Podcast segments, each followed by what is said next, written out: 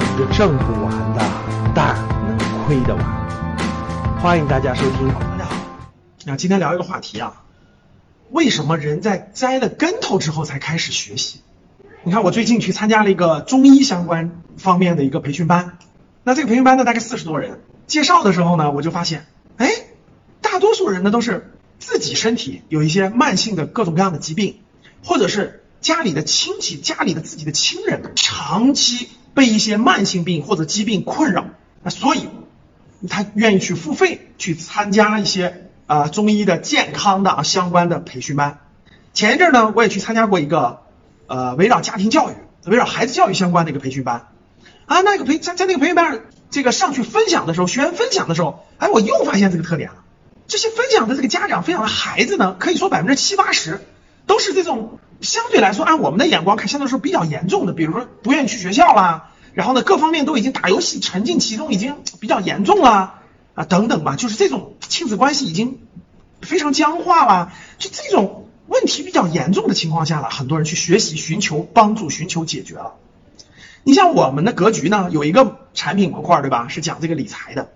我们就发现，我们的学员当中，毫不夸张的说啊，有百分之七十，我觉得都是前面参加各种各样的这种坑，金融坑，对吧？投资坑、理财坑，都亏过钱的，多的我知道的亏几百万、上千万都有，小的呢亏个几万的很普遍。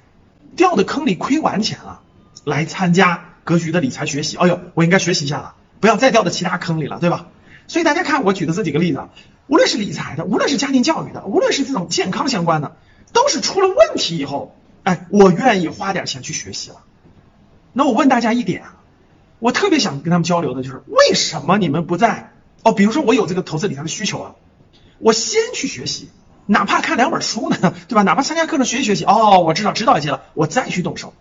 或者说，比如说我孩子有一点苗头了，对吧？哎，几岁比较早呢？十二岁之前。哎呀，我怎么把孩子能教育的更好，对不对？哎，我我有这个想法了，那我能不能去学习一下？我能不能去看几本书？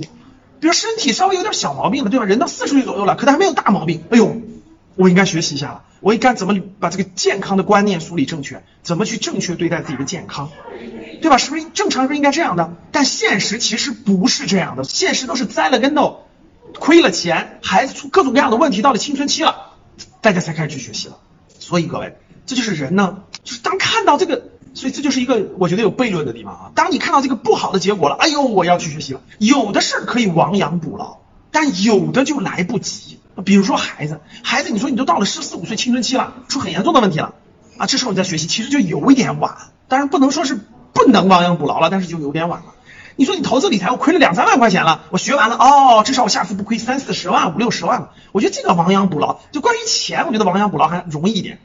关于这个孩子教育，关于健康，比如举个例子，比如说你五十多岁了，各种慢性病都发生了，高血压、高血糖，对吧？各种问题，对对对，天天头晕，对吧？各种情况都出现，血管儿堵了，你说我去学健康东西，就又有点晚了。所以呢，真是这样，很多事情就是从因到果，它是有个时间的。比如身体健康，基本上有个十年的周期，对吧？比如说家庭教育、孩子教育、亲子关系，基本上有个十年的周期，对吧？你从这个呃四五岁、六七岁，对吧？到十四五岁，它有个周期。比如投资理财。你你从投一点小钱，对，到你最后赚到大钱，终究也有个十几年的时间，所以我就发现各位，我们普通人吧，他就想直接得到果，所以如果他他在那跟到哦发现一个不好的果的时候，他他他才想到我应该去在因上找原因了。